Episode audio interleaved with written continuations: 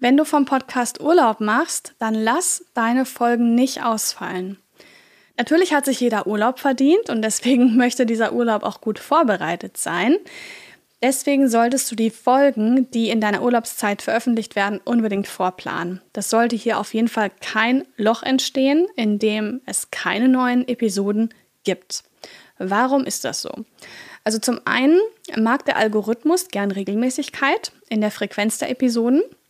Und wenn du möchtest, dass deine Reichweite vom Podcast nicht einbricht, während du dich im Urlaub erholst, dann solltest du auch während deines Urlaubs auf jeden Fall Podcast-Folgen senden. Das gilt auch für so Zeiten, wo man sagt, ah, jetzt sind eh Sommerferien, sechs Wochen, da sende ich nichts. Ähm, da einfach zu meinen, die Leute hören deswegen gar nichts, äh, ist nicht so ganz der Grund, warum man da eine Pause machen sollte. Also wirklich sorgt dafür, dass weiterhin Folgen kommen.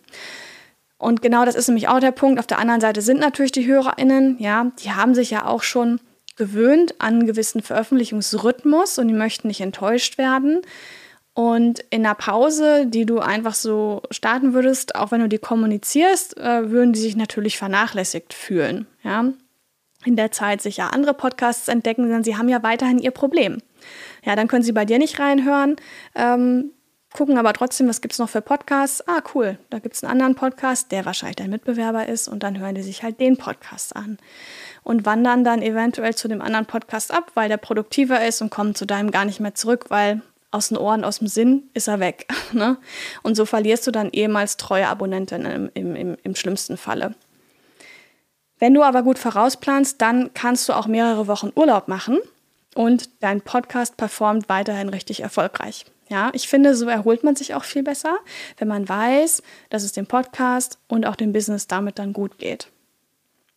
Eine Ausnahme ist natürlich hier, wenn du sagst, du hast einen Podcast, der in Staffeln produziert wird, also wo du eine abgeschlossene Serie an Episoden hast, bei der von Anfang an klar ist, dass es eben nur diese bestimmte Anzahl an Folgen gibt und danach dann eine Pause kommt, in der du vielleicht auch Urlaub machst. Ja? Und danach geht es ja dann mit der nächsten Staffel weiter. Ja, auf jeden Fall musst du hier ankündigen. Das wäre also eine kleine Ausnahme. Aber sonst mach da bitte kein Loch, auch nicht ein Loch von zwei Wochen. Das, äh, das ist es einfach nicht wert. Produzier vor, sorg dafür, dass die Folgen rausgehen, veröffentlicht werden und erhol dich am Strand, in den Bergen, wo auch immer du gerade bist. Hol dir die drei besten Gratis-Tools, um jetzt deinen Podcast zu starten. Den Link dazu findest du in den Show Notes.